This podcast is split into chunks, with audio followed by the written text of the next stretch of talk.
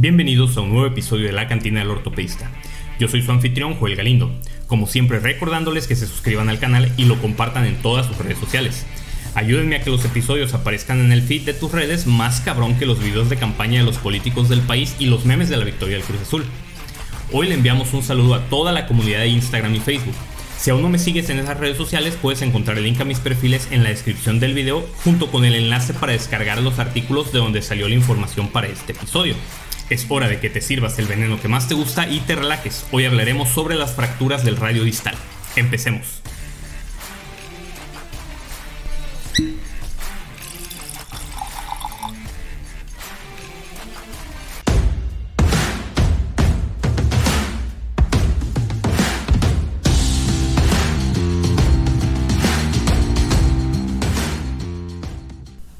El radio distal es el sitio de fractura más común en la extremidad superior. Estas lesiones representan aproximadamente una sexta parte de las fracturas tratadas en los departamentos de emergencia de los Estados Unidos. Una revisión de más de 1.4 millones de visitas al departamento de emergencias en los Estados Unidos encontró que las fracturas de mano y antebrazo representan el 1.5% de todas las visitas. De estas, las fracturas del radio y o el cúbito comprenden la porción más grande, lo cual representa un 44% del total. La mayoría de las fracturas del radio distal ocurren como lesiones aisladas en dos poblaciones distintas jóvenes involucrados en deportes que sufren una caída relativamente alta, en especial durante la práctica de deportes extremos, y personas mayores con hueso osteoporótico que sufren una caída de baja energía. Es importante señalar que entre los hombres mayores la fractura del radio distal parece ser un marcador temprano y sensible de fragilidad esquelética. Más que cualquier otro tipo de fractura, las fracturas del radio distal se correlacionan con un mayor riesgo absoluto de fractura de cadera en los hombres. Un estudio más pequeño encontró una esperanza de vida más corta de lo esperado entre los pacientes con fracturas del radio distal en comparación con sus pares de edad, sexo y comorbilidades comparables. Después de sufrir esta fractura, los hombres tenían el doble de probabilidades de morir que las mujeres con la misma lesión y lo hicieron casi el doble de rápido. Punto para las mujeres. Las principales articulaciones de la muñeca incluyen la articulación radiocubital distal, la articulación entre el radio distal y la fíbula proximal de los huesos del carpo y la articulación entre las filas proximal y distal de los huesos del carpo. La articulación radiocubital distal es un pivote en forma de L o articulación trocoidea que permite la pronación y supinación del antebrazo y la mano. La superficie articular del radio es convexa y forma una articulación elipsoidal con la fila proximal del carpo, específicamente con el escafoides, con el semilunar y con el piramidal. El cúbito distal o la cabeza cubital se articula con un disco fibrocartilaginoso que lo separa del carpo medial. Tanto el radio distal, que normalmente se extiende más allá del extremo del cúbito, como el cúbito distal tienen procesos estiloideos palpables, que son clínicamente importantes para el examen de la muñeca y para evaluar la lesión de la muñeca. En la parte dorsal del radio se encuentra el tubérculo de Lister, que separa el segundo y el tercer compartimento dorsal de la muñeca, de lo cual hablaremos cuando abordemos las lesiones tendinosas. Mientras que en la parte volar debemos de reconocer la línea de cuenca o watershed line, que se encuentra distal al pronador cuadrado y es el límite más distal para la colocación de las placas volares. Aunque un estudio reciente reporta una gran variabilidad en la posición de esta línea y lo describe como una referencia anatómica poco práctica.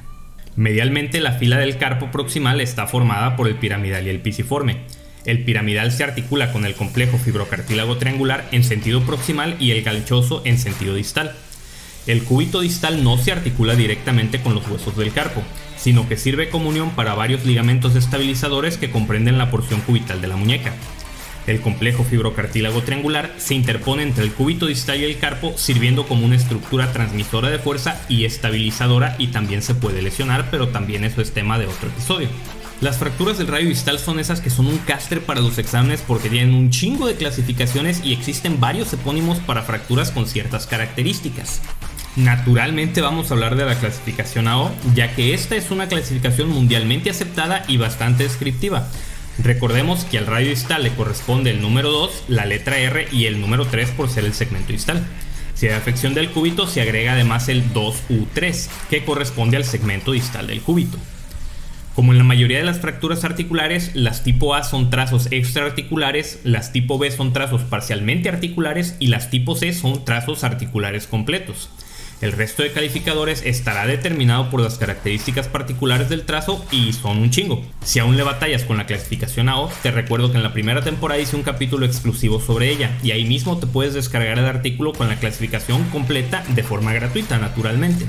Otra clasificación comúnmente utilizada es la de Fernández, que lo divide según el mecanismo de lesión, siendo las tipo 1 fracturas por flexión, dando como resultado un trazo extraarticular con un desplazamiento volar o dorsal. Las tipo 2 son fracturas por cizallamiento, que resultan en un trazo parcialmente articular. Las tipo 3 son fracturas por compresión, que resultan en un trazo articular completo. Las tipo 4 son lesiones raras y son lesiones por abulsión que resultan en fracturas luxaciones radiocarpales. Y las tipo 5 son lesiones con mecanismos combinados, observados generalmente en lesiones de alta velocidad como heridas por arma de fuego, y que resultan en trazos despedorrados para falta de un mejor término. Las fracturas de radio distal también pueden ser clasificadas por Frickman, quien las divide en tipos del 1 al 8, donde los tipos 1 y 2 son fracturas extraarticulares, las tipo 3 y 4 son fracturas intraarticulares que afectan a la articulación radiocarpiana, las tipo 5 y 6 son fracturas intraarticulares que afectan a la articulación radiocubital distal. Y las tipo 7 y 8 son fracturas intraarticulares que afectan tanto a la articulación radiocarpiana como a la articulación radiocubital distal. Si tú en este momento estás pensando, ah cabrón, creo que ese whisky hizo efecto porque solo me dijo cuatro patrones de fractura para ocho tipos, déjame decirte que no. Lo que pasa es que en los números impares de la clasificación solo el radio está afectado, mientras que los números pares tienen una fractura del cubito asociada. Como les mencioné hace un rato, existen también varios epónimos dependiendo de las características del trazo. Quizá el más conocido es la fractura de Coles, que es una fractura de baja energía, extraarticular, con un desplazamiento dorsal y con deformidad en dorso de tenedor, pero existen más. Así es, queridos amigos no ortopedistas, no todas las fracturas de muñeca son fracturas de coles. La fractura de Smith, por ejemplo, es también una fractura de baja energía extraarticular, pero con un desplazamiento volar, por lo que también se le conoce como una fractura de coles invertida. La fractura del chofer es una fractura del estiloide radial. La fractura de Barton es una fractura de luxación por cizallamiento con un trazo parcialmente articular, ya sea volar o dorsal. Y la fractura de die punch es una fractura por depresión de la fosa del semilunar. Los pacientes con fracturas del rayo distal generalmente referirán una caída sobre un brazo estirado, presentando dolor, inflamación y grados variables de deformidad a nivel de la muñeca.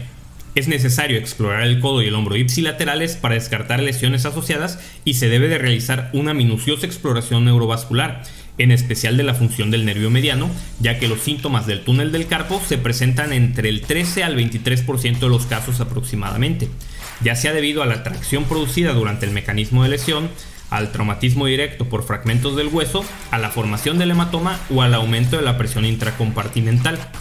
Y hablando de aumento de la presión intracompartimental, también es importante descartar la presencia de un síndrome compartimental y por supuesto, como lo hemos dicho siempre, de una fractura expuesta. Para confirmar el diagnóstico basta realizar radiografías simples en AP, lateral y proyecciones oblicuas.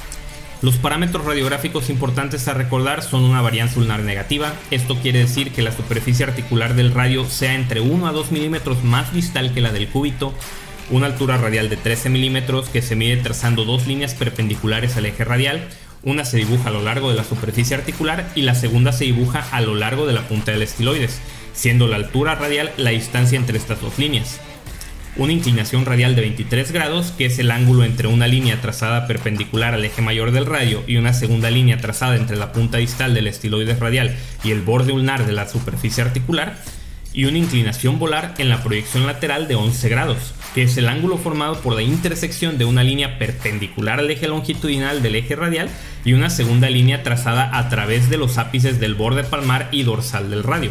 Esto es de vital importancia después del tratamiento porque lo que buscas es restituir estas mediciones radiográficas normales, aunque hay rangos aceptables de los cuales hablaremos más adelante. Estudios como la tomografía son de utilidad en la planeación quirúrgica de las fracturas articulares, pero no es la herramienta diagnóstica inicial. De igual forma, la resonancia magnética sirve para evaluar las lesiones del complejo fibrocartílago triangular, las lesiones del ligamento escafolunar y del semiluno piramidal que revisaremos también en otro episodio. El tratamiento de estas lesiones puede ser conservador o quirúrgico, estando el tratamiento conservador indicado en fracturas extraarticulares con menos de 5 milímetros de acortamiento radial y con una inclinación dorsal menor de 5 grados. El tratamiento conservador consiste en reducción cerrada y la inmovilización con una férula o con un yeso.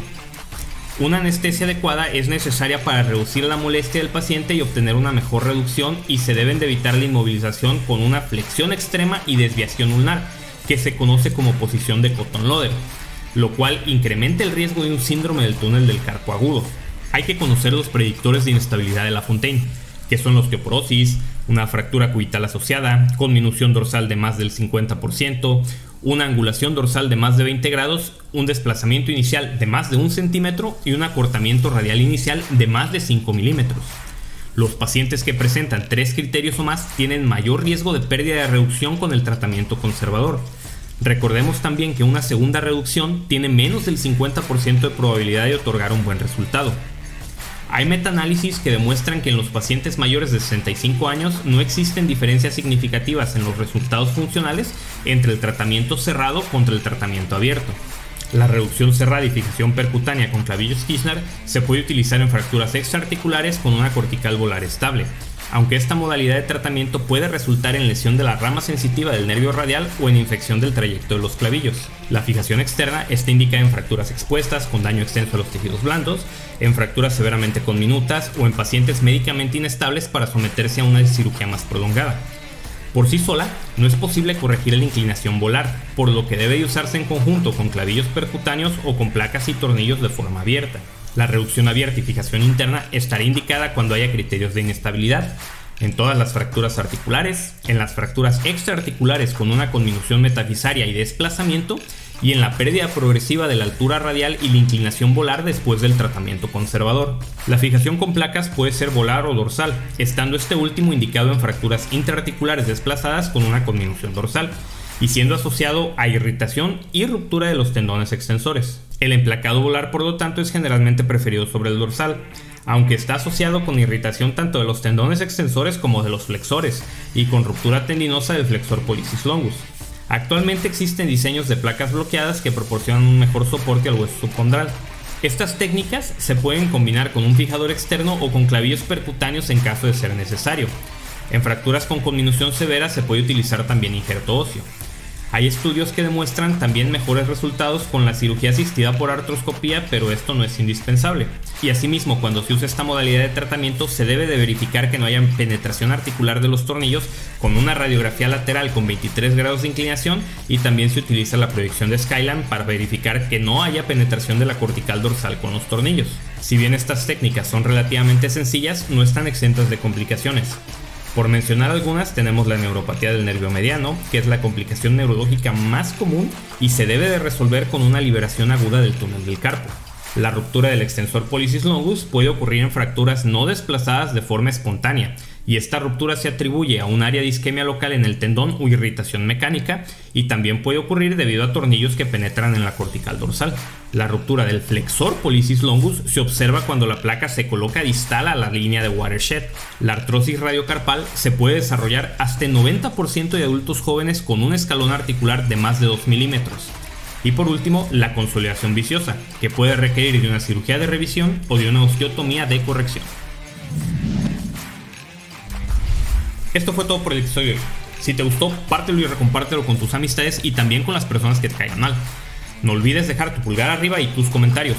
Recuerda que puedes encontrar los artículos de donde saqué la información para este tema en la descripción del video en caso de que necesites profundizar más al respecto.